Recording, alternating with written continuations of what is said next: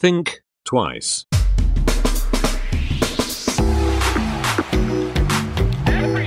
Think twice. Der Podcast über Innovationen, Werte und Wandel.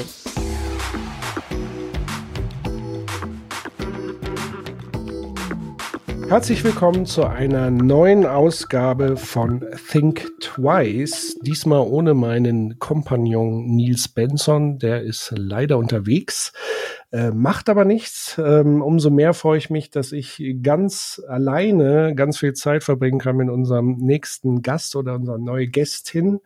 Ähm, ich begrüße recht herzlich die Paulina Fröhlich. Hallo Paulino. Hallo. Und äh, wie immer in unserem Wie können wir Format haben wir eine Frage vorbereitet. Und die Frage für diese Episode lautet, wie können wir Demokratie demokratischer gestalten? Und bevor wir sozusagen in, in diese Thematik einsteigen, würde ich noch ganz gern die Paulina äh, kurz vorstellen.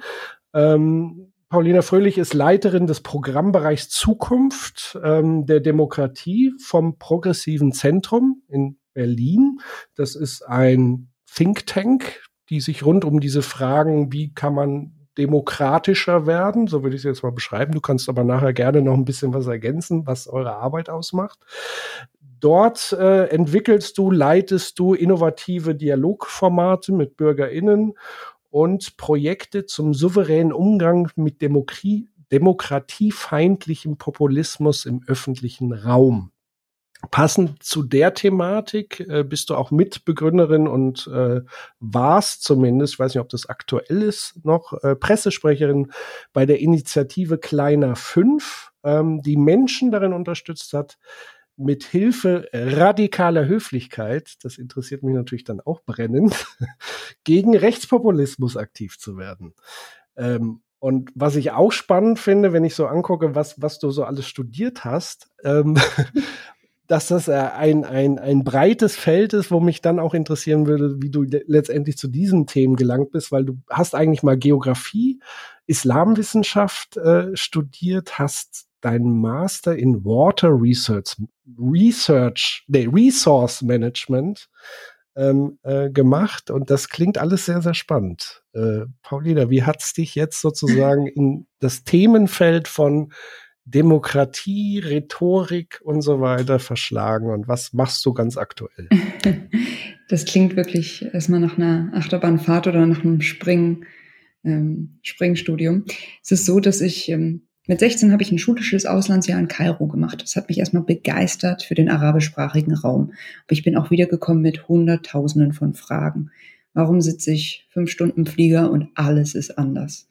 Ähm, so habe ich Islamwissenschaft studiert und ich habe es kombiniert mit Geografie, da ich mich schon immer irgendwie für Umwelt ähm, und Ressourcen interessiert habe. Und ähm, diese beiden Studiengänge haben am Anfang sich erstmal angefühlt als ähm, ja nicht passend vielleicht, ähm, oder das war, wurde mir oft gespiegelt, so wie kommt man darauf, diese Kombination zu machen, was macht man damit?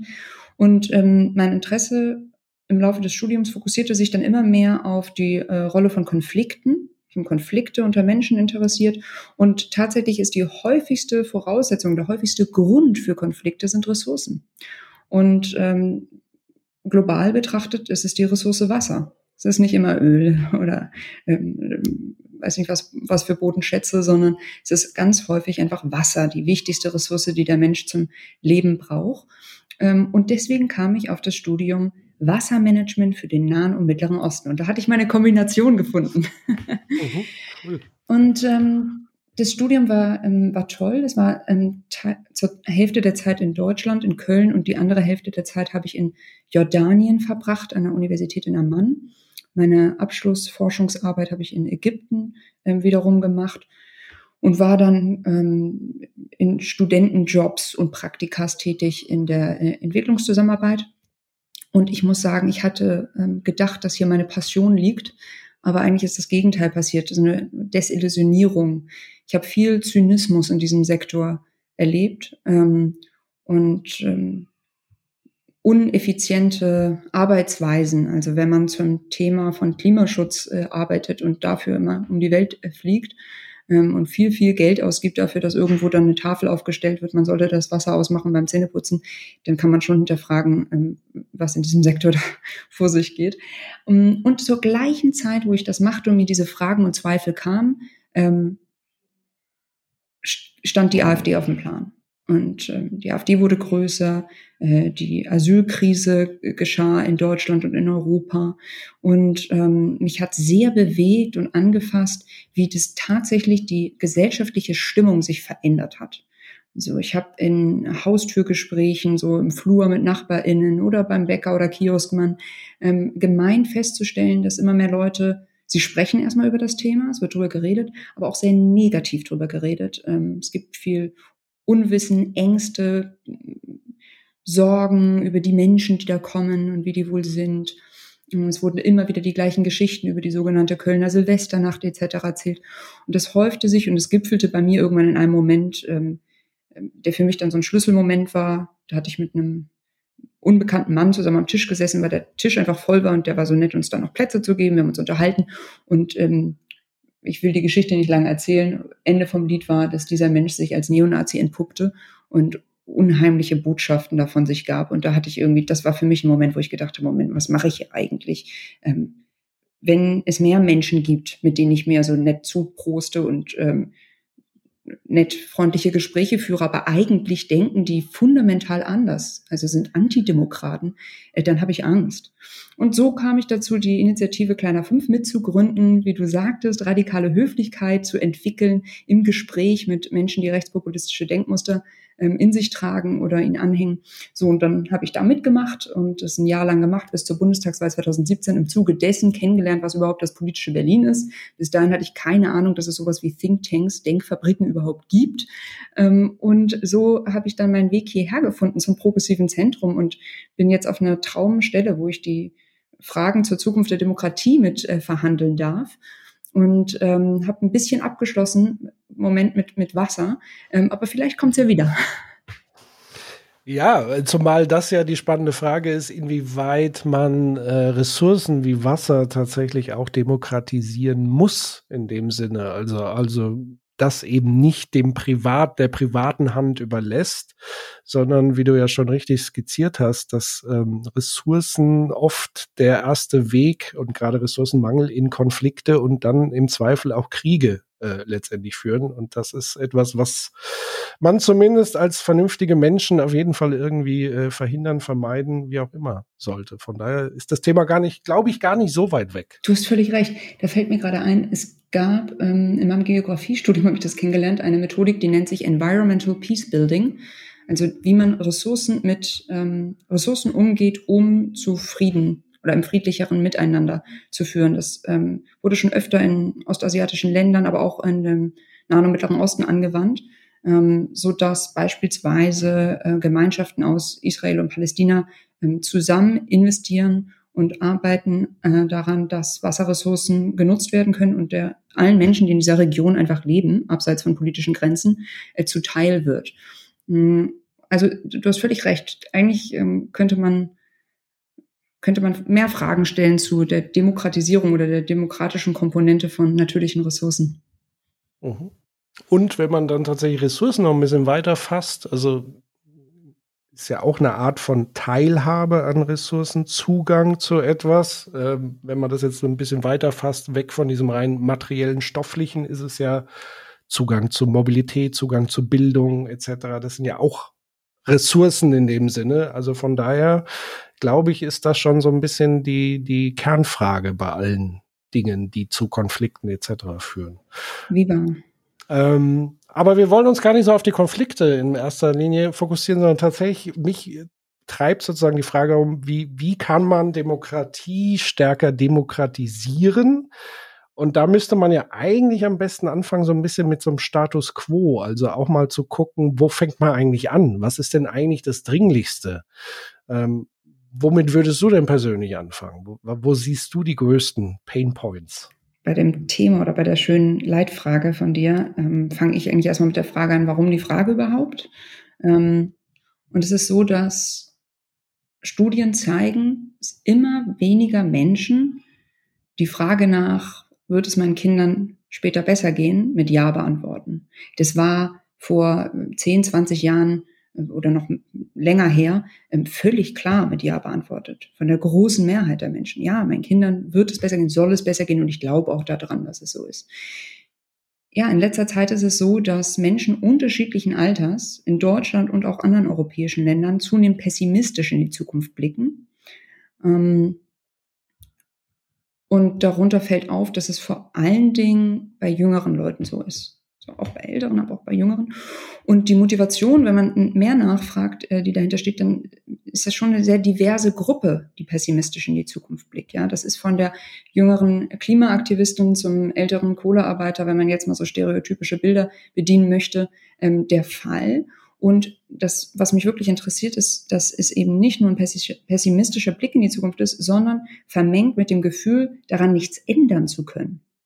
Also eine, auf Englisch haben wir gesagt, eine Sense of Powerlessness. Das Gefühl, keine Gestaltung an der Zukunft äh, zu haben, kein, keine Wirkmacht auf die Zukunft zu haben. Ähm, und das ist verheerend und das bringt uns zu dieser Leitfrage, wie können wir die Demokratie demokratisieren? Denn das ist ja das grundlegende Versprechen einer Demokratie dass wir gemeinsam über die Zukunft entscheiden. In einer, Dikta in einer Diktatur wird es vorgegeben. In unterschiedlichen Staatsformen wird es vorgegeben. Aber hier in der Demokratie soll es ein Aushandlungsprozess aller sein, mit gleichem und gerechtem Zugang im Idealfall, ähm, die darüber entscheiden. Und deswegen ist die Zukunft auch äh, frei ja, und offen zu gestalten. Und wenn man aber das Gefühl nicht hat, wenn man sagt, die Zukunft ist schlecht ähm, und ich kann nichts tun, ja, dann müssen wir, glaube ich, an der Demokratie arbeiten. Absolut. Ähm, bevor wir jetzt sozusagen nochmal in die Zukunft kommen, würde mich natürlich nochmal interessieren, im Blick sozusagen in die Ursachen. Ähm, also man kann ja zum Beispiel sagen, bezogen auf Deutschland, wir hatten eine Diktatur, eine absolut grausame, furchtbare und so weiter. Was davor war, war jetzt auch nicht super demokratisch. Das waren so die ersten Gehversuche, Kaiserzeit, waren eigentlich auch die Grundlage von dem, was später dann eben kam. Was glaubst du, ist es sozusagen, also man kann es ja unterschiedlich betrachten. Entweder man kann sagen, das Gefühl, also es war ja gerade Nachkriegszeit, Wirtschaftswunder, war ja bei den Leuten das Gefühl, alles wird besser. So. Lag das daran, weil es vorher so schlecht war und ist jetzt das Gefühl heute, dass es wieder schlechter wird oder dass es keinen spürbaren Fortschritt mehr gibt? Weil das ist ja nochmal ein Unterschied. Also ob ich sage, es wird immer undemokratischer im Vergleich zu 60er, 70er, 80er, 90er, whatever. Oder ähm, ja, was war jetzt eigentlich das andere? Oder ist es eben das andere? Mhm. Was denkst du? Genau, das ist wirklich, was ich jetzt denke und was nicht aus irgendwelchen wissenschaftlichen Erhebungen kommt. Ja. Ich denke, dass im Kern der Zweifel an der Zukunft ähm, eher im Funktionieren der Demokratie mit behaftet ist. Also Menschen wissen um die Klimakrise. Sie zweifeln aber daran, ob unsere Demokratie die Lösungsfindungskompetenz besitzt, solch einer tiefgreifenden und globalen Krise zu begegnen. Das ist ein so ein Gefühl. Das heißt, es geht, glaube ich, gar nicht bei dieser pessimistischen Zukunftsblick um, es wird hier alles weniger demokratisch. Ich glaube, das ist nicht der Fall, sondern es ist eher der Zweifel daran, ob unsere Gesellschaft, unser gesellschaftliches System dem, was da kommt, ähm, gewachsen ist. Mhm. Aber da könnte ich ja die kritische Frage stellen, ist es wirklich das demokratische Prinzip oder sind es die Repräsentanten und Repräsentantinnen, die es nicht wirklich ausfüllen, sondern wir sprechen ja immer von Lobby, Lobbyismus, die einen starken Einfluss hat, aber eigentlich so das Drängende von Aktivistinnen, Aktivisten und so weiter, das kommt irgendwie gefühlt nie an, sondern es ist immer sehr wirtschaftszentriert und so weiter. Was, was würdest du da sagen? Ich glaube, hier liegt auch beides vor, was du vorgeschlagen hast. Also zum einen ähm, gibt es ähm, Erhebungen, und das ist wirklich nichts Neues, ähm, dass Menschen erstmal eine ähm, kritische bis skeptische Haltung gegenüber dem politischen Führungspersonal besitzen. Ähm, also sehr vereinfacht und flapsig gesagt die Formel, unsere Demokratie ist gut, aber die da oben kriegen nichts gebacken. Ähm, gleichzeitig ist es aber auch die der Prozess, also auch der, der die, nicht nur die, das Personal, sondern auch das, die, die Prozessebene der Demokratie. An der, am Beispiel der Klimakrise kann man hier sagen, naja, wir sind alle viel zu langsam. Unsere Prozesse und Planungsprozesse dauern zu langsam. Ähm, wir haben ein, äh, ein Gesetz, ja, ähm, oder ein Abkommen internationales, aber es wird nicht umgesetzt oder zu spät umgesetzt. Aber nicht nur ähm, am Beispiel der Klimakrise, ich glaube mal auch am Beispiel von, weiß ich nicht was, soziale Ungerechtigkeit ist ja einer der Top Sorgen, die Menschen in Deutschland haben. Seit Jahren rangiert das ganz weit oben auf der Liste, wenn man fragt, was sind die größten Herausforderungen, was sehen Sie am kritischsten in unserem Land. Auch da gibt es, glaube ich, ein Prozessmisstrauen. Also ja, haben wir denn eigentlich die richtigen Gesetze? Haben wir eigentlich die richtigen Aufsichtsfunktionen, um Finanzpolitik gerecht zu steuern? Also ich glaube, es gibt die, den kritischen Blick auf das Führungspersonal, der häufig undifferenziert ist und damit meine ich, man fragt nach, welche Person denn zum Beispiel und welchem Beispiel machen Sie fest, dass Person XY unfähig ist und dann kommt nicht so viel. Und dann gibt's aber auch den Prozesszweifel. Ähm, und ich glaube, der ist ernst zu nehmen und der wird, den höre ich nicht so häufig äh, im Diskurs. Ja. Wie würdest du diesen Prozess noch mal ein bisschen genauer äh, beschreiben, so dass, dass man sich den wirklich, also was ja eher was Abstraktes ist, vorstellen kann? Sind, sind es so diese bürokratischen Vorgänge? Sind es die Akteure? Ja. Zwei Beispiele fallen mir sofort ein. Das eine ist die diffuse ähm, Kritik an Brüssel und Europa. Also alles ähm, Bürokratiemonster, alles irgendwelche Vorgaben, die ja keiner versteht. Und wenn ich das umsetze und mich dran halte, ne, zum Beispiel in der Landwirtschaft, ich baue den Hühnerstall so, wie die EU es will, dann kommt ja in zwei Jahren wieder eine neue Vorgabe und so. Das ist Prozesskritik. Unintransparent, nicht nachvollziehbar, langsam. Das sind so die Vorwürfe. Zweites Beispiel, wenn es um Bürgerinnenbeteiligung geht und das Lebhafte der Demokratie, dann hört man häufig den Vorwurf, ja, alle vier Jahre werde ich mal zur Urne gebeten, aber sonst kommt ja hier keiner. Sonst fragt mich ja keiner. Die kommen ja alle nur, wenn sie wieder gewählt werden wollen. Auch ein, wenn man so will, ne, steckt jetzt, wie ich es ausgedrückt habe, ein bisschen Personalkritik auch drin. Aber eigentlich ist es eine Prozesskritik. Also ist der Wunsch, mehr gefragt zu werden, mehr gehört zu werden, mehr mitmachen zu können und eben nicht nur alle vier Jahre mal ein Kreuz hinzusetzen. Mhm. Und haben die Leute recht? ich stimme auf jeden Fall insofern zu, als dass ich denke, es lohnt sich immer, die Frage zu stellen, wie können wir unsere Demokratie demokratisieren? Warum? Weil die Demokratie nie ein Zustand ist, sondern immer ein Prozess. Ähm, es ist kein linearer Prozess, sondern es findet, die Demokratie findet in unterschiedlichen Geschwindigkeiten statt. Ähm, und spätestens dann, wenn eine Mehrheit der Menschen pessimistisch in die Zukunft blickt, sollten wir uns fragen, woran liegt das und wie können wir das verändern? Dann lass uns doch mal tatsächlich eher äh, sozusagen die Problemtrance beiseite und wirklich in die Lösung mal reingehen. Was, was würde dir denn da auf Anhieb äh, einfallen? Was ist für dich so das Wichtigste vielleicht oder einer der wichtigen Dinge, die können ja auch gerne mehrere sein, die wir mal so Stück für Stück so ein bisschen durchgehen können. Gerne. Ähm, ich glaube, es lohnt sich, die Frage nach möglichen Lösungen oder zumindest schon mal den Feldern, wo wir nach Lösungen suchen können, ähm, auf drei einzugrenzen. Einmal bei dem Was und einmal bei dem Wer. Das Was bedeutet, was muss denn eigentlich demokratisiert werden oder kann demokratisiert werden? Und hier würde ich sagen, ähm, ordnen wir es einmal in Politikfelder. Also ich habe das Beispiel Finanzpolitik vorhin schon mal genannt. Ähm, wer entscheidet eigentlich da ähm, über Dinge? Also Beispiel EZB als nicht gewähltes Gremium hat enorme Auswirkungen deren Entscheidung auf dein Leben, auf mein Leben und das aller Zuhörerinnen und Zuhörer. Ähm, aber auch Digitalpolitik. Ne? Hat sich vielleicht digitale Räume ähm, demokratischer Kontrolle entzogen oder waren sie nie unter demokratischer Kontrolle? Hier auch die große Frage immer nach, wer sollte die Regularien setzen? Ne? Unsere gewählten Repräsentantinnen, der Staat, ein Parlament oder überlassen wir es den Plattformen? Das ist auch eine Frage der Demokratie. So, das sind Politikfelder. Eine andere Frage des Was könnte auch gesellschaftliche Bereiche sein, außerhalb der Politikfelder. Zum Beispiel Orte, an denen wir sehr viel Zeit in unserem Leben verbringen. Schule und Arbeit. könnte auch noch Kunst- und Kulturbereich äh, die Frage stellen. Aber ich glaube, in diesen Feldern lohnt sich schon mal diese Fragen zu stellen. Beim Finanz- oder bei äh, Digital habe ich gerade schon Beispiele gebracht.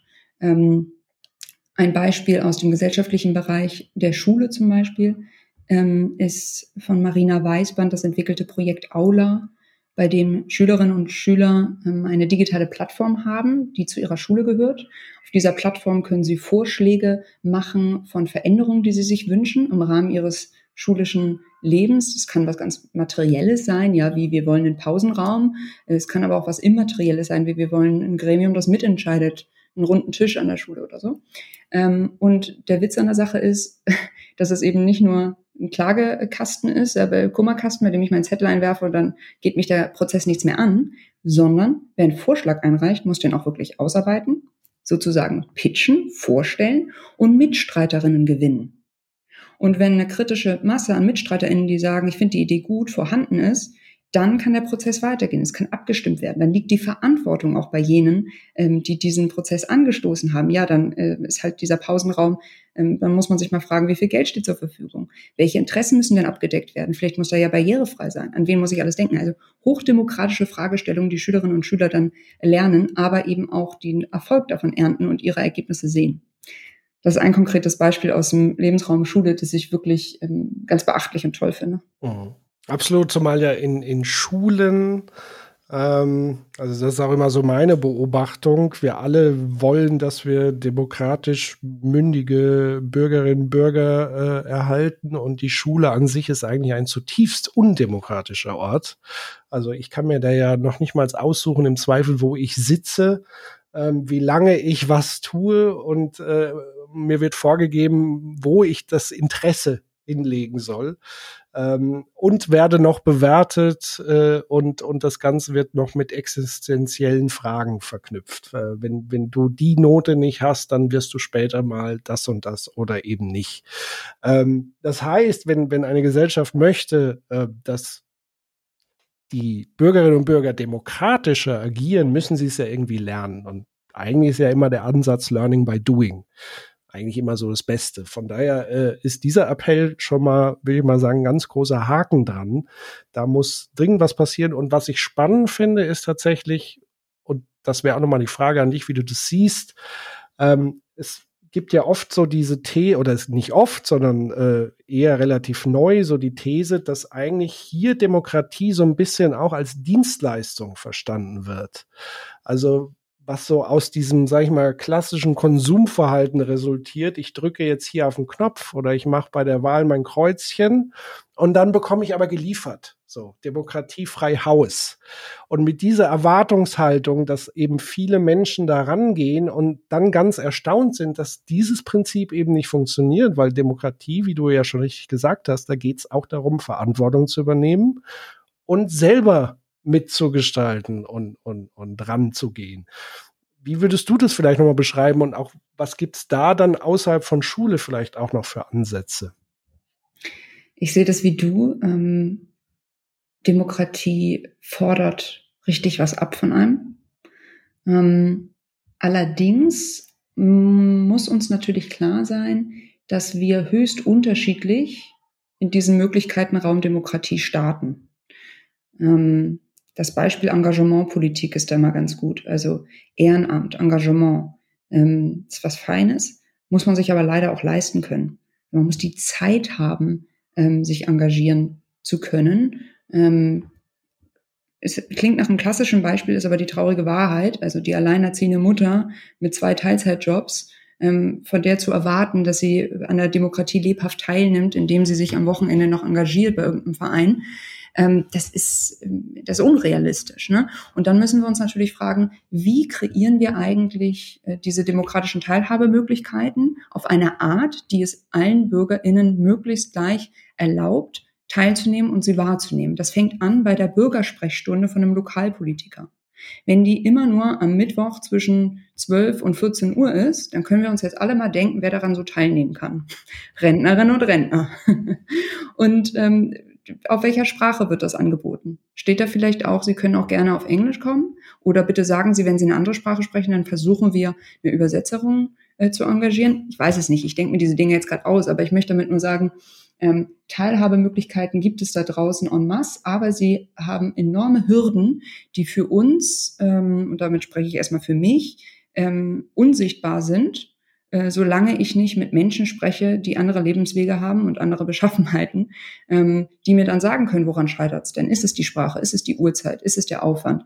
Ähm, vielleicht ist es auch die Souveränität. Ne? Also ein wichtiger Teil unserer Demokratie sind ja Parteien. Sie aggregieren äh, Interessen ähm, und sie agieren dann mit diesen Interessen akkumuliert auf der politischen Bühne und ähm, führen zu Entscheidungen. Enorm wichtige Akteure. Aber wer ist in Parteien? Ähm, wer mag sich da engagieren? Ne? Die Parteien beklagen sich alle ähm, im größeren Trend seit Jahren über Mitgliederschwund. Ja, es gibt dann ab und zu natürlich immer wieder Peaks, wie nach einer Fridays for Future Demo gibt es dann ganz viele Beitritte bei den Grünen. Nach der Bundestagswahl gab es das jetzt bei der FDP. So, ähm, aber im Großen und Ganzen müsste man ja darauf blicken, wer ist es eigentlich, der kommt und wer sind die Leute, die nicht kommen und äh, warum kommen die nicht? Und das hat dann auch mal zu tun mit solchen Dingen, wie ich es eben bei der Bürgersprechstunde gesagt habe. Wenn so Parteiortstreffen immer am Abend in einer verrauchten Kneipe stattfinden, dann hat da wahrscheinlich ähm, eine Person, die nicht raucht oder schwanger ist oder ich weiß nicht was, ähm, abends auf die Kinder aufpassen muss oder vielleicht arbeitet, keine Lust äh, oder keine Möglichkeit zu. Also ja, ähm, Partizipationsmöglichkeiten ähm, teilzuhaben, gibt es viele, aber ich glaube, sie bedarfen einer wirklich großen Überarbeitung. Und daran können wir, die schon an der, an der einen oder anderen Stelle vernetzt sind, aktiv sind, äh, zu beitragen, indem wir diese Strukturen und Zugänge ähm, überdenken und Menschen, die andere Voraussetzungen haben, fragen, wie ihr Blick auf diese Sachen sind. Und dann lernen wir, glaube ich, viel.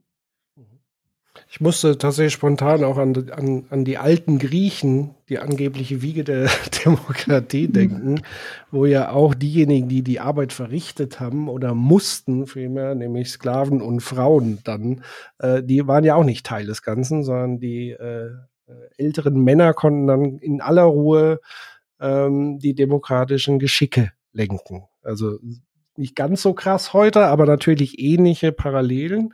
Ähm, ein, ein, Freund von mir hat immer wieder mal gesagt, wer acht Stunden Kies schippt, äh, hat überhaupt gar keinen Kopf am Abend, sich mit Politik und Gesellschaft zu äh, befassen. Der ist einfach nur froh, dass er in Ruhe vor der Glotze liegen kann und sein Feierabendbier trinken kann. So ein bisschen geht es ja in die Richtung. Und du hast ja noch ganz viele andere Barrieren genannt. Sprache, äh, äh, Uhrzeiten, Tageszeiten etc. pp. Und ich kann mir auch vorstellen, ähnlich wie es bei Schule ist und, und Elternarbeit, mhm. wo zum Beispiel genau ja die Eltern nicht zu den Elternsprechtagen gehen, wo es nötig wäre, weil sie vielleicht Angst, Scham, wie auch immer, aufgrund sozialer Unterschiede, ähm, dass man sich minderwertig fühlt oder glaubt, man hat nicht den geeigneten Bildungslevel, um mitwirken zu können.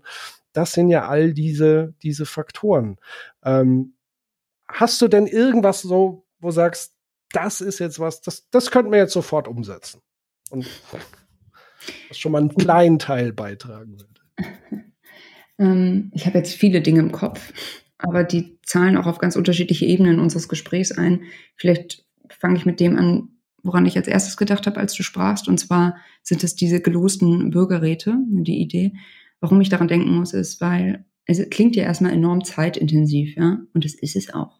Also wir haben gerade darüber gesprochen, wie schwierig es ist für Menschen mit wenig Zeit teilzunehmen. Und jetzt sagen wir, ja, klasse, jetzt könnt ihr mitmachen in einem sechsmonatigen Prozess, jedes Wochenende sitzen, sich informieren, Texte durchlesen und dann schön mit abstimmen. Ähm, nein, so einfach ist es natürlich nicht. Aber ähm, warum ist das eine gute Idee? Weil einige der Konzepte hier ähm, die aufsuchende Bürgerbeteiligung anwenden. Also die Idee, vielleicht erstmal für, für alle, die das nicht kennen, eines gelosten Bürgerrates ist es, ein ähm, Bürgergremium zu erlosen, also eine zufallsbasierte Auswahl von Teilnehmenden, die repräsentativ sind für Deutschland, also verschiedene Regionen, Einkommensstufen, Geschlecht etc., Alter. Ähm, diese Menschen kommen zusammen und äh, beraten über eine Fragestellung.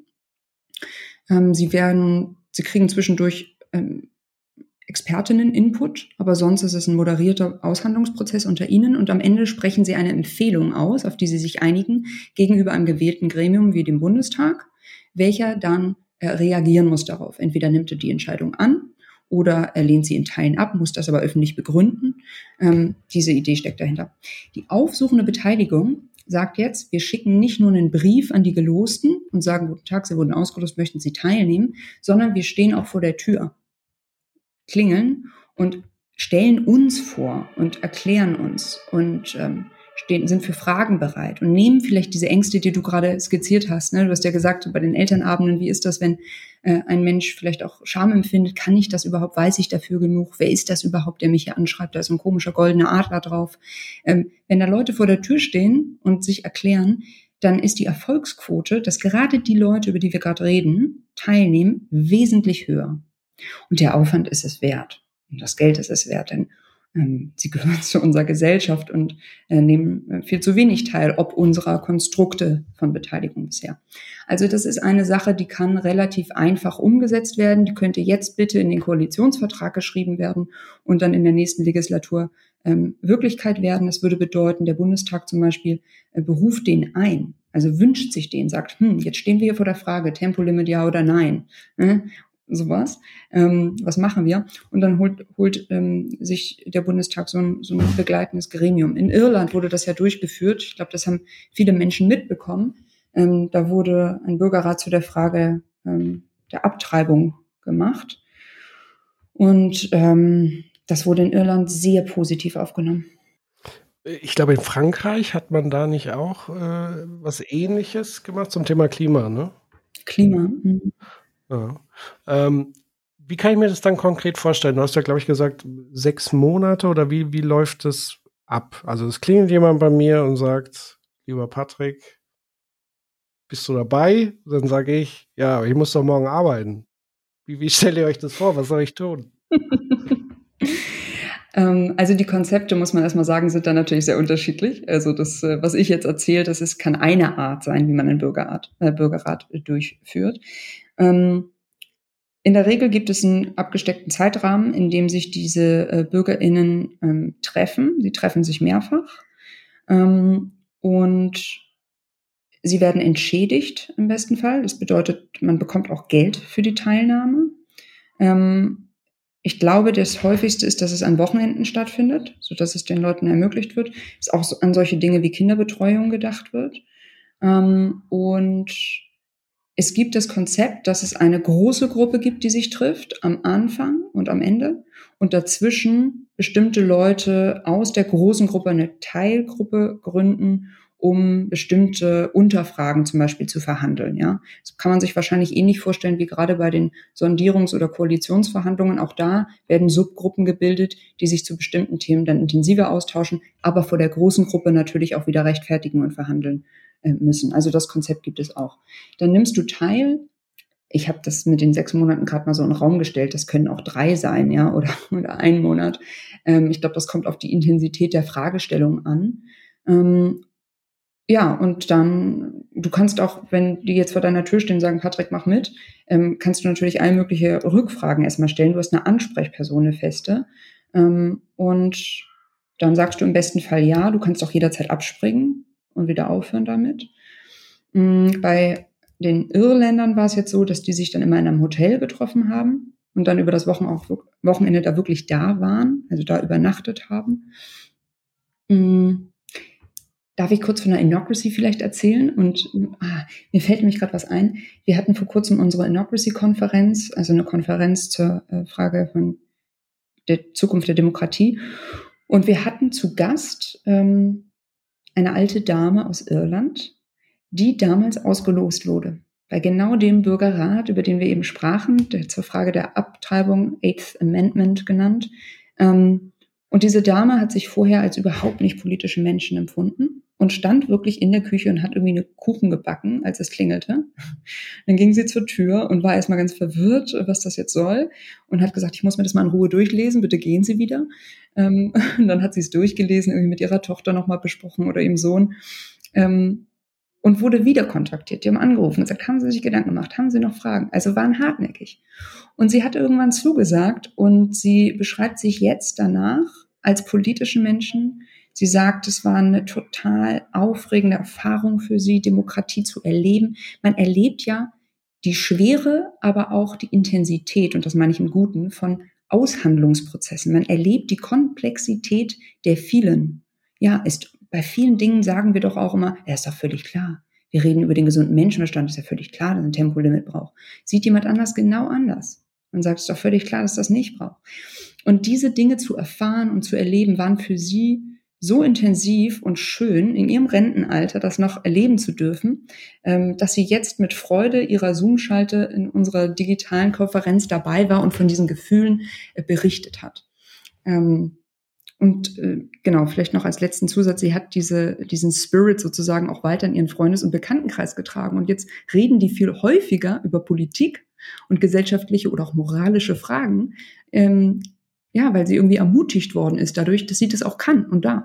Wunderbar, sehr, sehr schön. Das erinnert mich tatsächlich daran, ähm, ich weiß gar nicht, welche Klasse müsste, weiß ich nicht, so fünfte, sechste, siebte Klasse sowas gewesen sein. Und zwar hat die Bundeswehr, das war das bisher einzig positive Erlebnis bisher, was ich mit der Bundeswehr hatte, haben so ein Planspiel zwei Tage gemacht, so eine Art UNO-Simulation.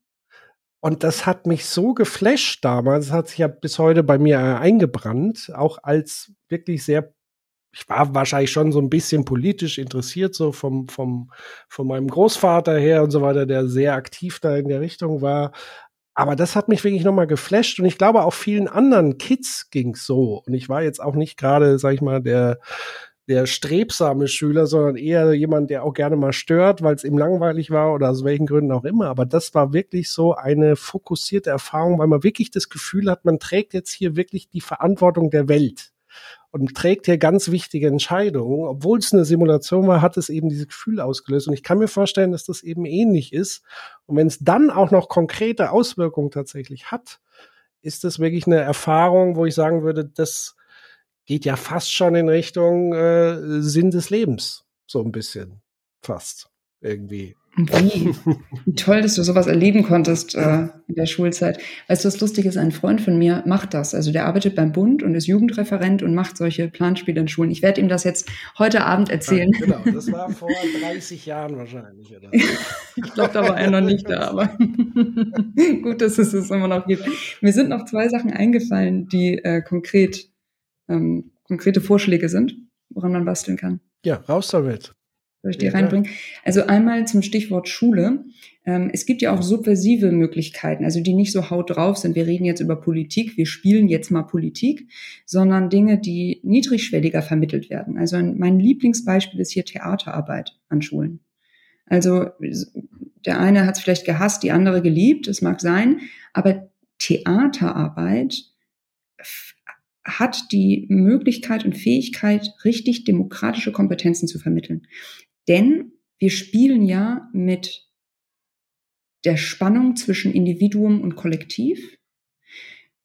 Wir hören einander zu, wenn wir nicht dran sind, nehmen uns aber auch die Präsenz und den Raum, wenn wir dran sind. Mm, wir müssen aufeinander achten, und zwar gänzlich, von Sprache bis Körpersprache. Ähm, wir schaffen etwas gemeinsam.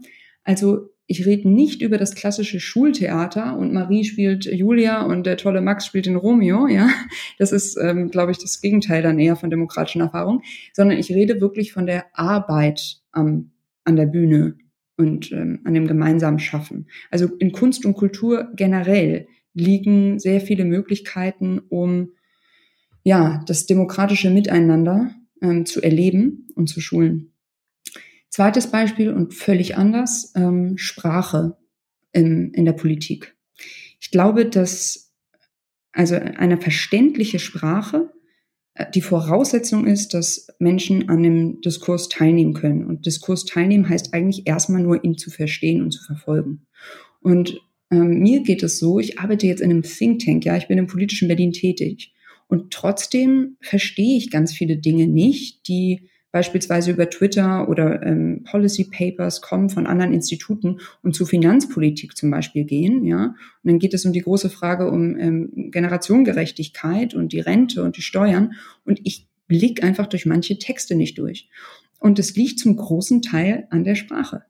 Also ist eine Möglichkeit auch zu demokratisieren, ähm, genau zu prüfen, wie wir uns eigentlich verständlich machen ähm, und je nachdem, welche Worte wir benutzen, um uns verständlich zu machen, ähm, wem wir damit eigentlich Zugang zu diesen Gedanken gewähren und wen wir vielleicht ausschließen.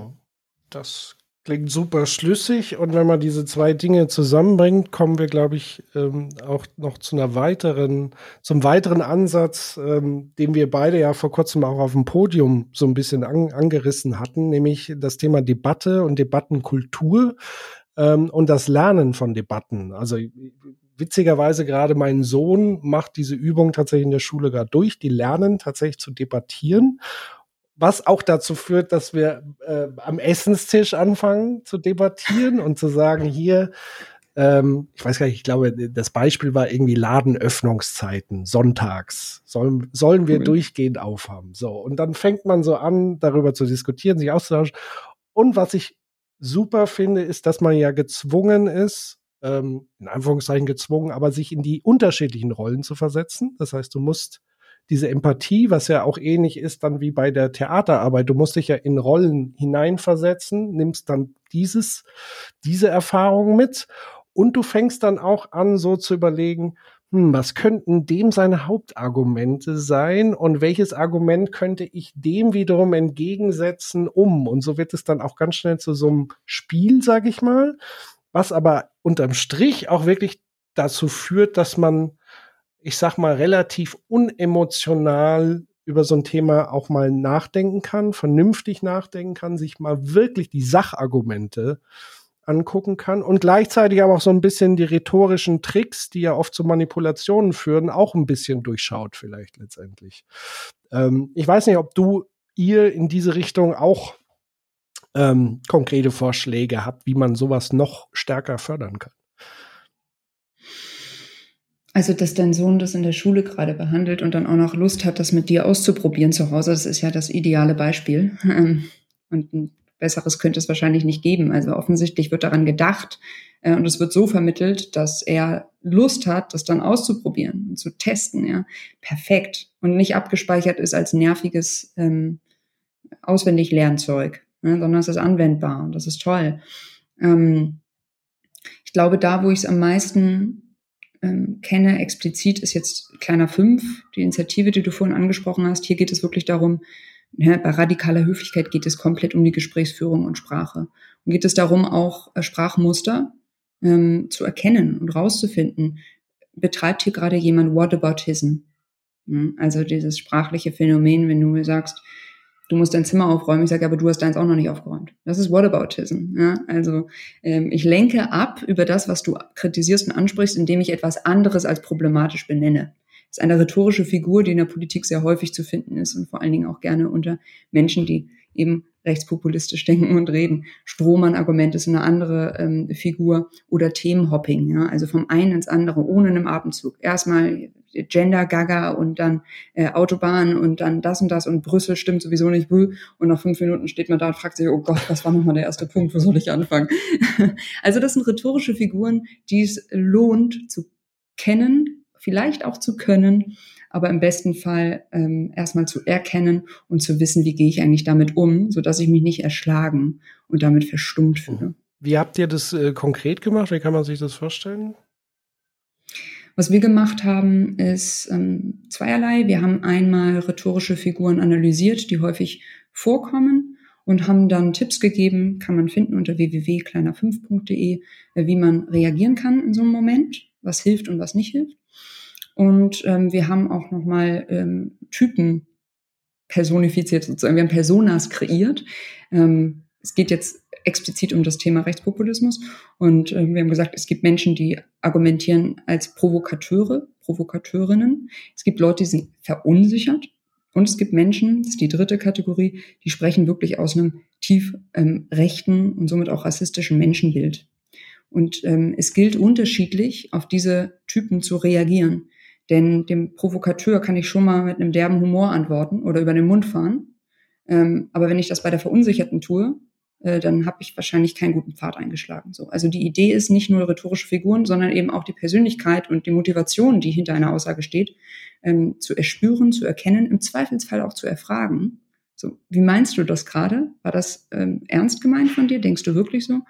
Ähm, und dann eine Lösung zu finden oder eine Reaktion zu finden, die ja eine möglichst konstruktive Lösung ist ein zu großes Wort, aber einen konstruktiveren Weg einschlägt, so. Mhm. Das heißt, die, die berühmte, in dem Feld fast schon Gretchenfrage, sollte man mit Rechtspopulisten oder Nazis reden? Was wäre da deine Antwort? Ich sage ja, ähm, reden, aber Nazis nein. Also erstens differenziere ich zwischen PolitikerInnen oder Menschen im Amt und WählerInnen, BürgerInnen. Zweiteres reden, ja. Und dann ist zu differenzieren zwischen Menschen, die ein gefestigtes rechtes Weltbild haben. Da würde ich niemandem sagen, dass er oder sie mit denen reden muss. Ja, das kann einfach enorm verletzen und verstören. Ähm, aber Leute, die, also es gibt einfach auch so viele Menschen, die nicht richtig merken, dass sie völlig daneben sind. So. Und wenn denen nie jemand sagt, weder in der Schulzeit noch als Kolleginnen oder als Freunde oder Familienmitglieder, nie denen jemand mal Paroli bietet oder Nachfragen stellt, dann ist die Wahrscheinlichkeit sehr gering, dass die sich jemals ändern. Deswegen, ja, ich bin eher Team Reden, aber mit einer großen Sympathie und Verständnis für Leute, die sagen, also ich gebe mir das nicht. Was mir noch einfiel zu dem Thema Bürgerinnenräte, da tatsächlich die Frage, was hältst du denn von der Idee, das nicht grundsätzlich so aufzuziehen? Weil letztendlich gibt es ja äh, Bewegungen, ähm, die fordern, Demokratie oder Parlament sollte auch per Losverfahren ähm, zustande kommen. Also was, was hältst du sozusagen von diesem parlamentarischen Prinzip im Moment? Und siehst du da auch Vorteile, Nachteile, wenn man sagen würde, jo, vielleicht Teile des Parlaments per Los oder ganz? Also die Idee finde ich erstmal ganz stimulierend und interessant. Ja, es geht jetzt ja nicht darum, dass wir beschließen, wie ist der beste Weg und wie wird's gemacht, sondern es gilt ja gerade als Think Tank und gerade in der Demokratie mal offen zu sein für Vorschläge und Ideen. Und ich finde es erstmal inspirierend und anregend, sich vorzustellen, dass es anders sein könnte, als wir es jetzt seit langer Zeit kennen. Ähm, beispielsweise, dass ein bestimmter Prozentsatz des Parlaments eben nicht gewählt, sondern gelost ist. Ja, Finde ich erstmal interessant. Da stellt sich aber natürlich auch die Frage der ähm, Legislaturzeit. Also geht das so einfach? Wer nimmt dann teil? Vier Jahre Job aufgeben und hier mitmachen? Also da stellen sich natürlich große praktische Fragen. Aber die Idee finde ich erstmal gut. Wobei der erste Schritt finde ich schon, wäre es als begleitendes Gremium aufzuziehen. Ich bin Freundin der repräsentativen Demokratie, ähm, unter anderem deshalb, denn ein entscheidender Unterschied zwischen dem gelosten Bürgerrat und dem Parlament ist ja auch die Verantwortung. Ja? Also einen gewählten Repräsentanten unserer Demokratie im Parlament kann ich verantwortlich machen. Dieser Mensch trägt die Verantwortung für seine Entscheidung, kann abgewählt werden. Ganz wichtige Sache unserer Demokratie. Nicht nur wählen, sondern auch abwählen. Ähm, und das finde ich, das halte ich erstmal für eine, für eine sehr gute Sache. Und wenn wir darüber reden, das haben wir eingangs getan, dass Verantwortung ein wichtiger Teil in demokratischen Wirkweisen ist, dann müssen wir immer fragen, in welchem Gremium, in welchem Amt kann man denn überhaupt Verantwortung tragen? Und bei einem gelosten Rat bin ich mir da nicht so ganz sicher. Wenn, da gebe ich jetzt sozusagen mal zurück, wenn dieser Pool an möglichen Gelosten sozusagen aus Freiwilligen bestehen würden, die sagen, ich würde dann die Verantwortung übernehmen, wäre das dann was anderes? Also natürlich vorausgesetzt, der Pool ist wiederum groß genug und man kann Leute überzeugen, die eher Scheu haben, sich da einzutragen. Wäre das für dich schon damit erfüllt? Ja, die Frage ist natürlich, was bedeutet, Sie sagen, ja, ich will die Verantwortung tragen. Also wenn du ohnehin nur gelost bist für vier Jahre, dann kannst mhm. du ja nicht abgewählt werden, weil du bist ja auch nicht gewählt. Stimmt, ne? Ja. Ähm, und was bedeutet Verantwortung tragen? Verlierst du dann einfach dein Amt, so, also sobald du da doch eine Verantwortung, eine Rolle getragen hast, sobald du korrupt warst oder so und der Skandal fliegt auf? Ja, sicherlich. Mm, aber da, genau, das sind die praktischen Fragen, die sich dann sofort aufzwingen und stellen. Und das ist auch gut so. Also wir müssen unsere Repräsentantinnen und Repräsentanten in Verantwortung, harter Verantwortung halten können. Wir müssen äh, Gesetze gegen sie mit anwenden können. Andere Gesetze müssen uns wiederum gegen sie stärken. Ähm, und das mit zufallsbasierten, gelosten BürgerInnen auf Zeit zu machen. Ich meine, die ganze Idee hinter dem gelosten Bürgerrat ist ja eigentlich einerseits besteht die Hoffnung darin, die Input äh, Legitimation der Demokratie zu erhöhen und zu verbessern, zu sagen, neben unserem Gewählten gibt es hier auch noch andere BürgerInnen, die mitmachen und das macht, ähm, das macht den Input ähm, demokratischer, eine breitere ähm, Heterogenität unter Menschen, die politisch denken, mitreden und entscheiden. Und die andere Idee ist zu sagen, Output wird besser. Das weiß man noch nicht ganz. Ne? Das müssten wir noch rausfinden. Kommen wir zu besseren Entscheidungen. Mhm. Drum bleibe ich dabei.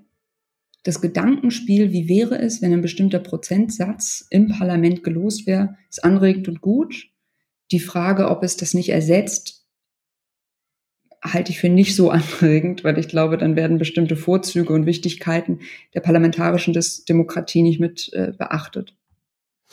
Also als alten Karl Popper-Fan hast du mich spätestens bei dem Punkt äh, abwählen, ist eine wichtige äh, Eigenschaft der Demokratie, hast du mich natürlich vollkommen schon abgeholt. Deswegen ich dahingehend ist das für mich schon mal das überzeugendste Argument tatsächlich. Und wie du sagst, die Frage ist ja, warum will man das per Losverfahren, ist ja eben aus, aus der Tatsache geschuldet, dass zu wenig repräsentativ im Parlament abgebildet ist. Sind meistens gut situierte akademische äh, alte weiße Männer, meistens sogar äh, mit dem entsprechenden Background, Juristen oft.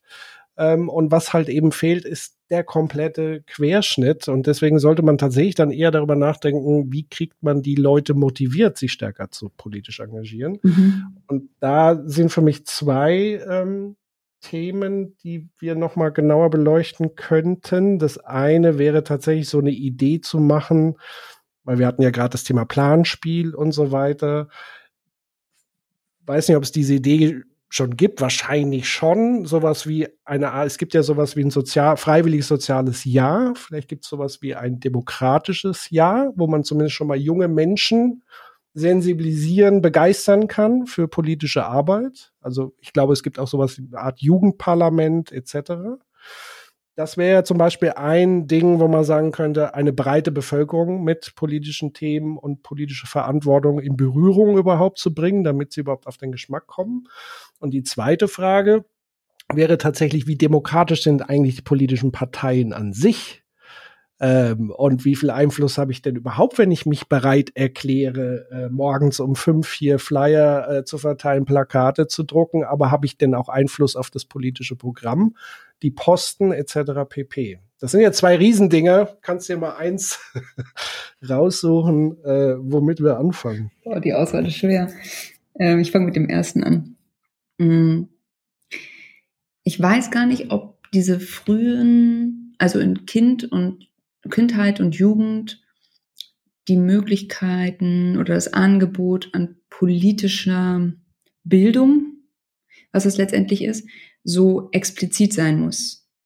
Also ein Mix ist sicherlich gut, aber ich finde gerade die Form interessant, die eben nicht so klassisch schulisch, wir teilen euch jetzt mal mit, dann geht ein Gesetz in den Bundestag und dann geht es im Bundesrat und das kann keiner mehr hören.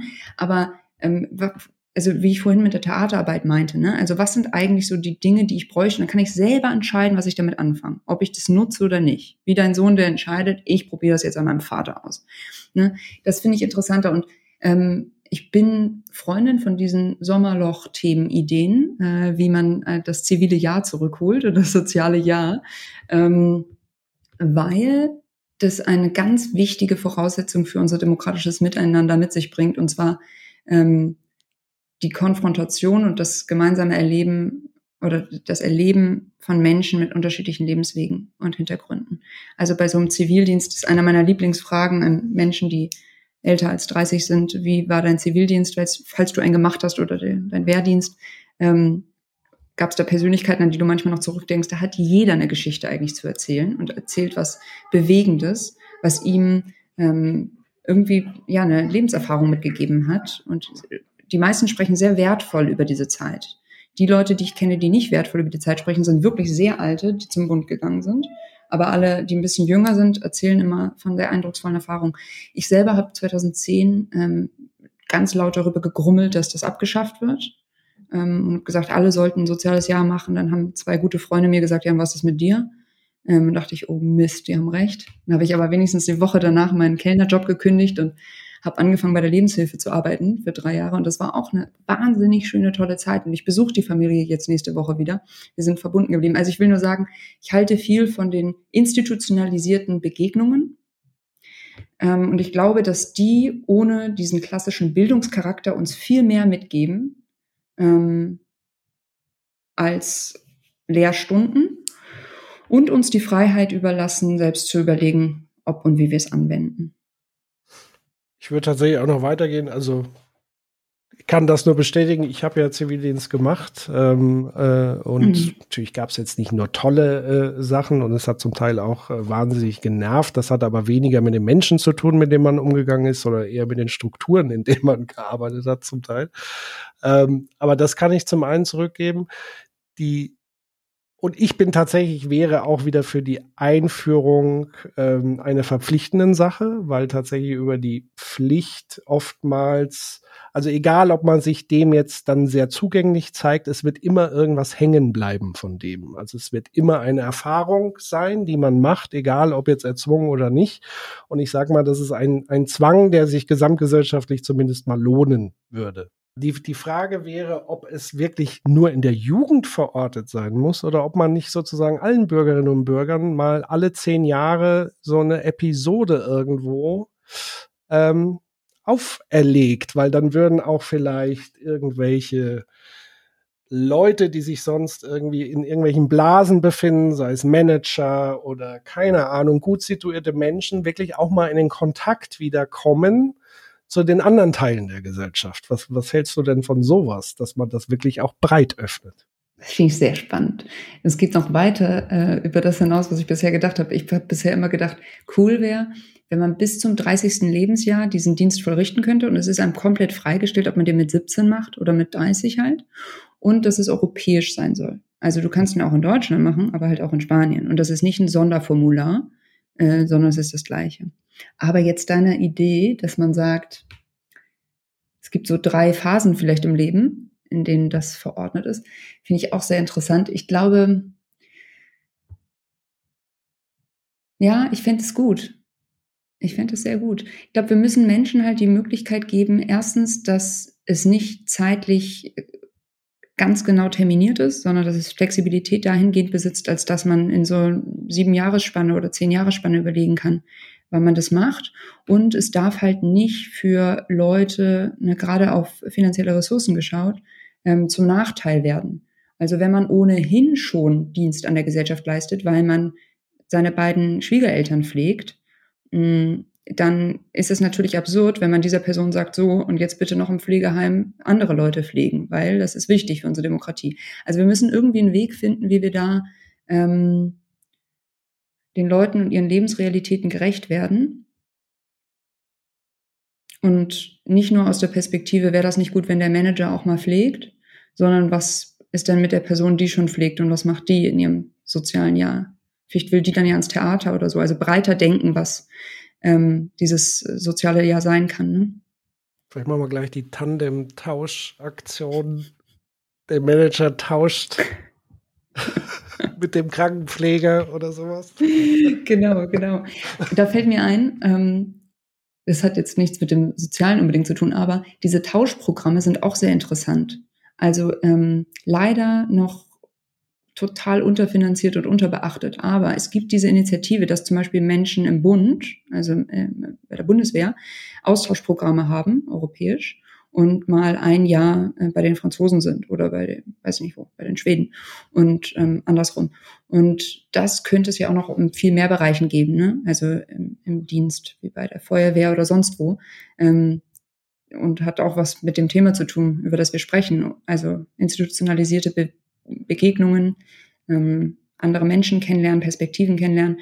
Aber wie gesagt, es, wir müssen irgendwie weg von dem Wort Pflicht und so und mehr rausfinden, was würden sich die Leute wünschen, was passt gut zu ihren ähm, Lebenswegen.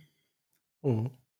Mein äh, Podcast-Partner, der heute leider nicht dabei sein kann, der hat lange Zeit für IKEA gearbeitet. Ähm, und um das jetzt mal rein auf das, auf, auf Unternehmen geblickt gab's gab's zumindest zu seiner Zeit, wo er da tätig war, ähm, eigentlich die Regel oder es war das Ritual, dass alle, die irgendwie im Management waren, mindestens mal im Lager arbeiten mussten, an der Kasse, äh, also alle Jobs eigentlich verrichten mussten, wofür sie eigentlich am Ende die Verantwortung tragen. Und ich glaube, wenn man so dieses Prinzip nimmt, dann wird da schon unheimlich viel passieren, einfach. Auf, einfach aufgrund, dass die eigene Blase erweitert wird. Das ist ein fantastische, fantastisches Beispiel, das ich mitnehmen werde. Danke. Ähm, was du sagst, bringt mich mal auf den Gedanken, wir haben vorhin über, darüber gesprochen, welche Felder können demokratisiert werden. Ne? Wir haben über politische Felder gesprochen, über gesellschaftliche. Dann sind wir lange in den Bildungsbereich eingetaucht, aber der Arbeitsbereich, den du gerade ansprichst mit dem Beispiel, ist natürlich auch so einer. Es gibt Firmen, die mittlerweile ein Modell fahren, wo die ähm, Mitarbeiter Anteile an dem Unternehmen haben, für das sie arbeiten. Auch hier der Gedanke, ähm, ein demokratischer Gedanke, der dahinter steht, dass man sich selbst mitgehört ähm, und dadurch auch ein Stimmrecht bekommt bei bestimmten Entscheidungen. Ähm, ja. Ja, sehr schön. Hast du sonst noch einen Ansatz oder vielleicht auch irgendwas, was in eurem Think Tank gerade ganz aktuell diskutiert wird oder erforscht wird oder? Ich habe noch zwei Gedanken. Du kannst ja mal sagen, welcher besser reinpasst. Ähm, einmal den haben wir auch bei unserer Podiumsdiskussion angekratzt, ist es das Spannungsfeld zwischen Demokratie und Klimapolitik. Ähm, und das andere ist eine Studie, an der ich gerade mit beteiligt bin. Da geht es um die große Transformation und strukturschwache Räume. Ja. Interessiert mich natürlich beides. ich kann ja den ersten versuchen, knapper zu machen und ja. dann sagst du einfach, ob es noch passt. Genau. Also ein Spannungsfeld, ähm, das, glaube ich, allen präsent ist, weil es auch hoch und runter diskutiert wird seit einigen Jahren, ähm, ist die Frage, ob unsere Demokratie der Klimakrise gewachsen ist. Wir haben eingangs darüber gesprochen.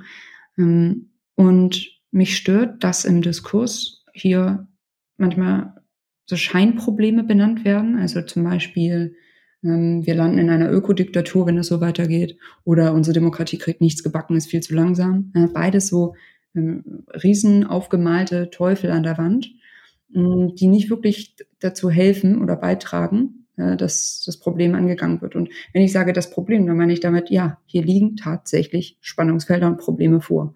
Und ich glaube, diese Probleme, die vorliegen zwischen Demokratie und Klimapolitik, ähm, sind auf mindestens drei äh, Dimensionen. Das sind Speed, Space und Time oder zu Deutsch äh, Geschwindigkeit, Geografie und Generationen. Mm, Geschwindigkeit, kurz gesagt, Demokratie funktioniert per se langsamer ähm, und die Klimakrise erfordert einen wahnsinnigen Handlungsdruck. Geografie ähm, ist zweiläufig. Erstens, Demokratien funktionieren in der Regel national, die Klimakrise ist aber global.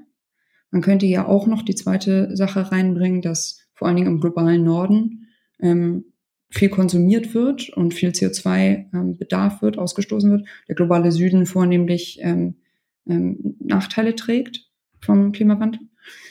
Und Time oder Generation, ähm, Demokratien werden von Lebenden gestaltet, aber die Klimakrise wirkt sich vor allen Dingen auf Jüngere oder auf äh, Ungeborene in der Zukunft aus. Ähm, man könnte ja auch noch hinzufügen, dass unsere Demokratie nicht nur von Lebenden gemacht wird, sondern von hauptsächlich Alten, also das Demografieproblem in Deutschland.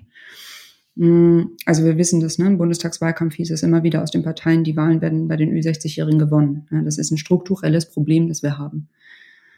Jetzt ist die Frage, wenn wir diese drei Konfliktlinien, ich weiß nicht, ob da noch mehr schlummern, ähm, erkennen und anerkennen, dann hilft es uns vielleicht, um auch genauer zu schauen, wo könnten Lösungen für diese drei Spannungsfelder liegen. Was für demokratische Innovationen könnten wir erdenken, um sie zumindest abzumildern, wenn schon nicht aufzulösen. Bei der, beim ersten Punkt Speed, Geschwindigkeit, gibt es ähm, zwei Möglichkeiten im Moment oder die werden prominent diskutiert.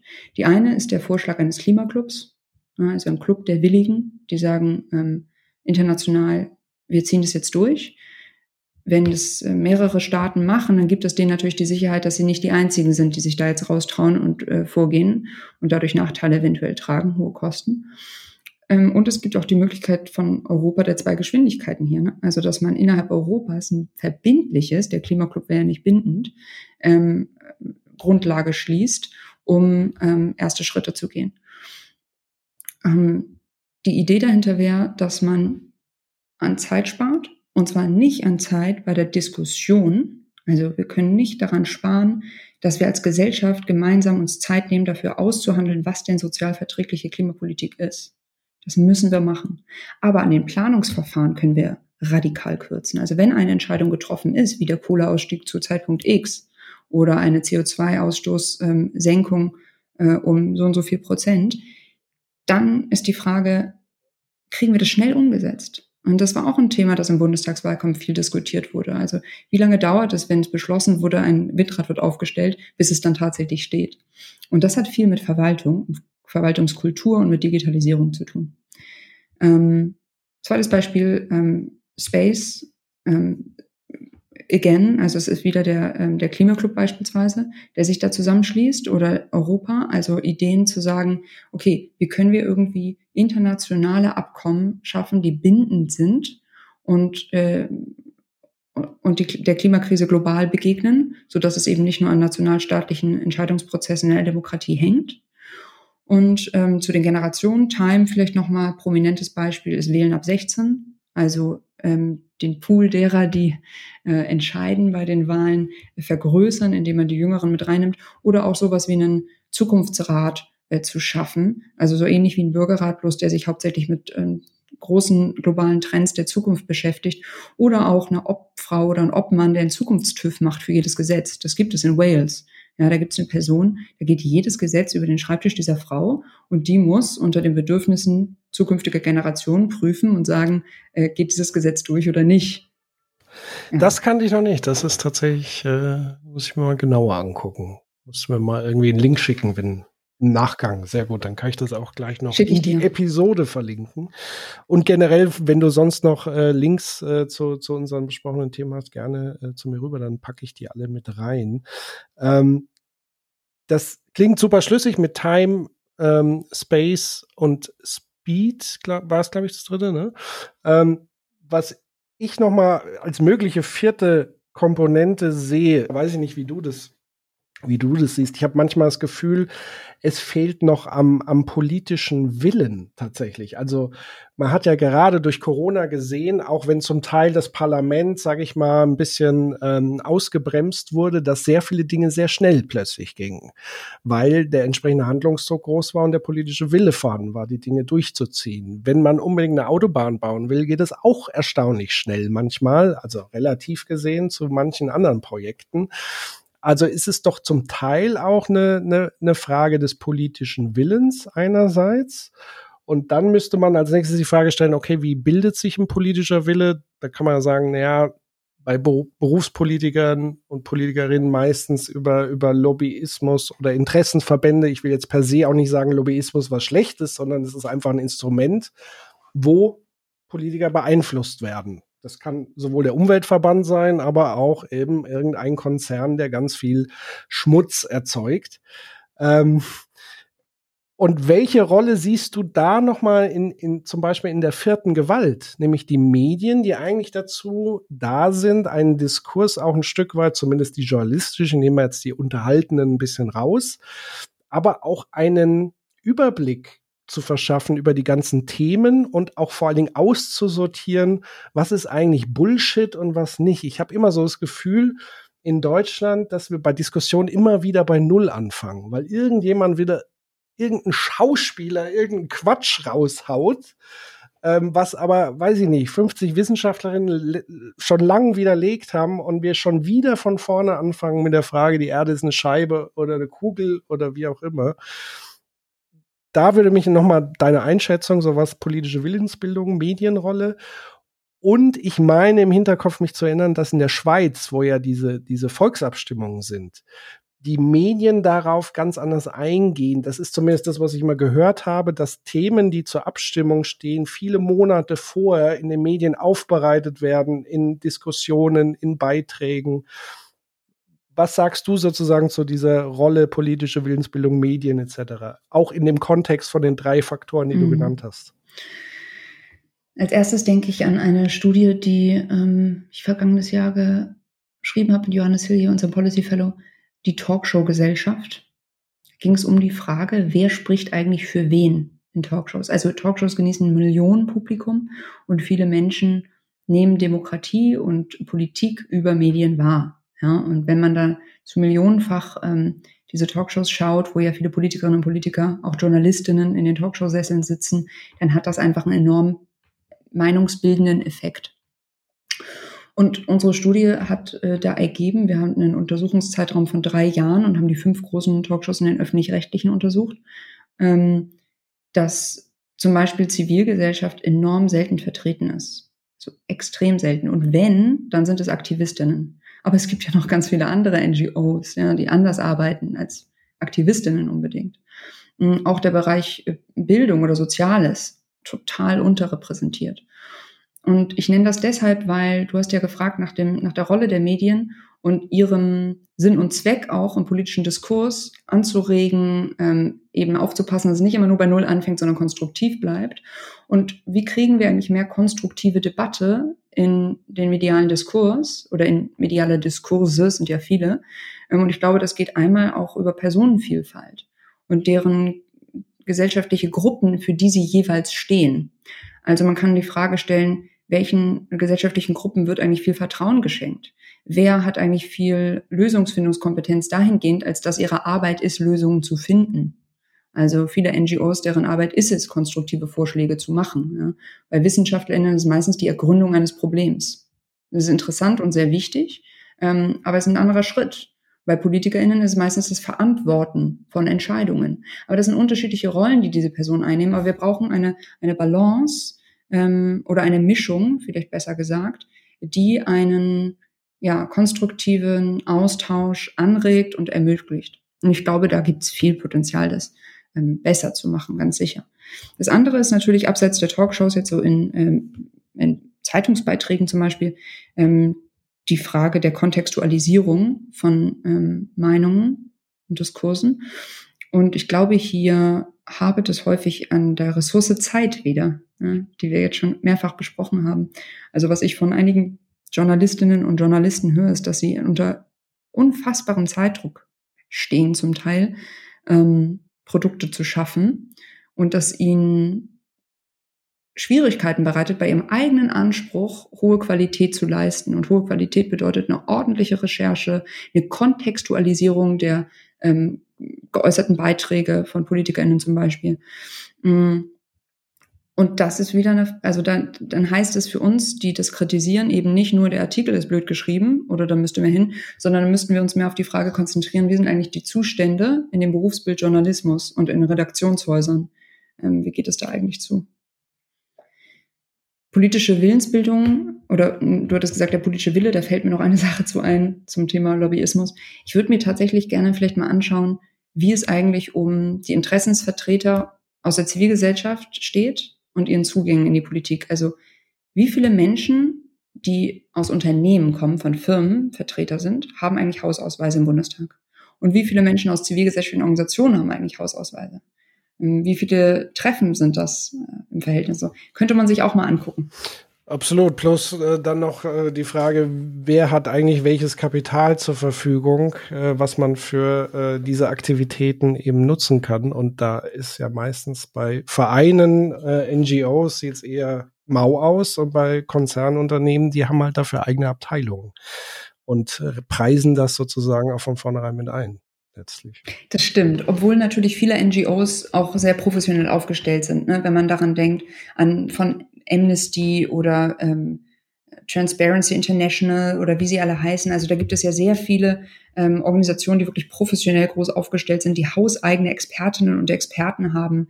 Ähm, klar, wir müssen nicht immer an die kleine zivilgesellschaftliche, selbstorganisierte, ehrenamtliche Initiative denken. Auch die sollen bitte Gehör finden. Aber es wäre ja schon mal ein Anfang, wenn jene mit vielen Mitgliedern ähm, und einer langen Historie an Arbeitserfahrung mehr Gehör finden würden.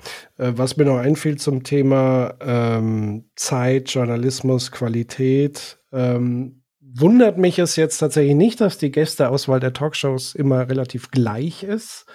Weil in dieser Logik ist, ist das ja genau der Fall. Man möchte Qualität sichern, das heißt, man greift immer das zurück, auf das zurück, was sich bewährt hat. Man muss vorher eben weniger Vorarbeit leisten in der Auswahl der Gäste. Man muss weniger sprechen, sondern man weiß, ah, da ist das und das Thema. Dann nehmen wir doch wieder den und den. So. Und damit ist natürlich beschleunigte Arbeit. Vor allen Dingen, wenn man irgendwie den Anspruch hat, jede Woche ein aktuelles Thema ganz schnell zu bearbeiten ähm, führt aber letztendlich dazu zu sagen, dass allein dieses Format wird so nicht mehr funktionieren. Ihr müsst euch andere Formate überlegen und ihr müsst, glaube ich, mehr Experimentierfreude haben und auch mehr äh, Risiko zum Scheitern. Und da ist ja mein, mein Lieblingsadressat, das öffentlich-rechtliche tatsächlich, die die maximale Freiheit dazu hätten, weil sie eigentlich nicht auf Quoten angewiesen wären, es sich aber trotzdem so verhalten, als ob sie es tun müssten. Ähm, und dass da in 50, gefühlt 15 bis 20 Jahren keine vernünftigen neue Talkshow-Experimente stattfinden, ist eigentlich eine, eine regelrechte Schande an der Stelle, ähm, weil es ist immer das gleiche Prinzip. Ich mache maximalen Kontrast für eine maximale Unterhaltung. Ich die Position brauche eine Gegenposition. Und das wird mit auch der Grund sein, warum eher dann Aktivistinnen und Aktivisten eingeladen werden. Das sind dann schillernde Persönlichkeiten, wo sich die Zuschauer dran reiben können und wo am nächsten Tag noch am besten irgendwie im Spiegel darüber äh, geschrieben wird, wie der und der sich mit dem und dem gezofft hat. Ähm, und in der Tat, um nach positiv zu sehen, müsste man eigentlich äh, ähnlich, sage ich mal, sowas wie, wie, wie dieses Bürgerinnenparlament eher so einen Aufhänger zu haben. Man hat irgendwie ein Thema, man holt sich, wie du sagst, es gibt ja verschiedene Rollen, die, die es verantworten, die, die die Lösung haben und die, die Wissenschaft der Erkenntnis. Da fällt mir auf Anhieb ein Format ein, was man machen kann. Wissenschaft, Politik, äh, äh, Akteure an einen Platz setzen und mal ein Thema bearbeiten lassen und das tatsächlich zu begleiten. Und das muss ja nicht in einem Live-Format sein, sondern das kann man wunderbar erzählen. Also das heißt, auch neue Formate sind gefordert. Total. Ich wäre auf jeden Fall äh, Dauerstreamerin von so einem Format, hätte ich großes Interesse dran. Aber zum positiven Stichwort, also was mir positiv aufgefallen ist in den öffentlich-rechtlichen, in diesem äh, Bundestagswahlkampf waren die, äh, diese BürgerInnen-Formate. Also das war einmal Klartext äh, beim ZDF, glaube ich, und die Wahlarena bei der ARD. Ähm, gut, es, da kann man jetzt nicht von großer Innovation sprechen, ähm, aber es war zumindest mal was anderes und ich habe es wirklich gern gesehen. Ich finde, also die PolitikerInnen, die da waren, konnten sich ja nicht auf die Fragen vorbereiten. Und bei den Talkshows ist es so, die wissen, wie der Lauterbach spricht, die wissen, wie Luisa Neubauer auftritt und können sich darauf vorbereiten. Aber bei den BürgerInnen, da saßen BürgerInnen und haben ihre persönlichen Geschichten erzählt und sie mit ihren Emotionen und Nachfragen konfrontiert. Und da hat man ganz andere ja, Reaktionsmuster erkannt bei den Kanzlerkandidatinnen. Und das fand ich wirklich interessant. Ja, aber wenn wir schon bei gut sind und bei der Frage öffentlich-rechtlich oder ähm, wie machen es andere, ähm, ich fand wirklich beachtlich, und das sage ich eigentlich eher ungern, äh, wie Pro7 sich gemacht hat in diesem Bundestagswahlkampf. Ähm, Gerade die Sendung von Luis Klamroth kurz vor der Bundestagswahl war wirklich ähm, enorm sehenswert. Und für jene, die es noch nicht gesehen haben, es gibt es bestimmt irgendwo aufgezeichnet, kann man sich nochmal anschauen. Ähm, das war so interessant. Es waren einfach noch mal andere Themen. Da ging es um Obdachlosigkeit als Thema vor der Bundestagswahl. Und da hat eine Dame, die obdachlos ist, ähm, gesprochen. Die kam auf die Bühne und ihre Geschichte erzählt und hat sich vor die PolitikerInnen gesetzt und ähm, ihre Ansagen gemacht. Und es war sehr schön. Es war keine Vorführung und Eventisierung von Leid, sondern es war ein sehr respektvoller Umgang mit einem Thema, das sonst zu wenig Gehör findet. Letzter Punkt, Patrick, der mir einfällt zu der Sache, ähm, wer gut sprechen kann. Ne? Du hattest ja eben gesagt, wenn man wenig Zeit hat und man sitzt in dieser Redaktion, dann greift man natürlich eher auf Leute zurück, die, ähm, die man kennt und wo man weiß, die sprechen gut. Das kann jetzt auch ein Appell an die andere Seite sein, also an die Zivilgesellschaft, zu sagen, Leute, baut eure Leute auf, macht sie sprachfähig, macht sie medientauglich, stellt sie da raus, bietet sie an. Also um nicht nur die ähm, Redaktionen zu bashen oder die Formate und vielleicht auch etwas Selbstkritik zu üben. Also wir, die Zivilgesellschaft, müssen natürlich auch anbieten und nicht nur fordern. Was ja auch tatsächlich ein Gemeinschaftsprojekt tatsächlich mit Medienvertreterinnen sein kann letztendlich, dass man das äh, gemeinsam konstruiert und, und anbietet letztlich. Ähm, mit Blick auf die Uhr ähm, ich könnte jetzt noch stundenlang mit dir weitersprechen. Gäbe auch sicherlich ganz viele Themen. Ich würde sagen, wir machen einfach irgendwann mal einen zweiten Teil. Ähm, ich bedanke mich auf jeden Fall äh, super herzlich für, für das spannende Gespräch. Die Zeit ist verflogen wie nix und ich glaube, wir sind noch lange nie am Ende. Aber schön, dass du äh, dir die Zeit genommen hast, deine Impulse gegeben hast. Vielen lieben Dank. Ich freue mich auf Teil zwei. Es war toll, mit dir zu reden, Patrick. Sehr schön. Dann dir alles Gute für eure Arbeit und alles, was du tust und auf ganz bald. Auf bald. Tschüss.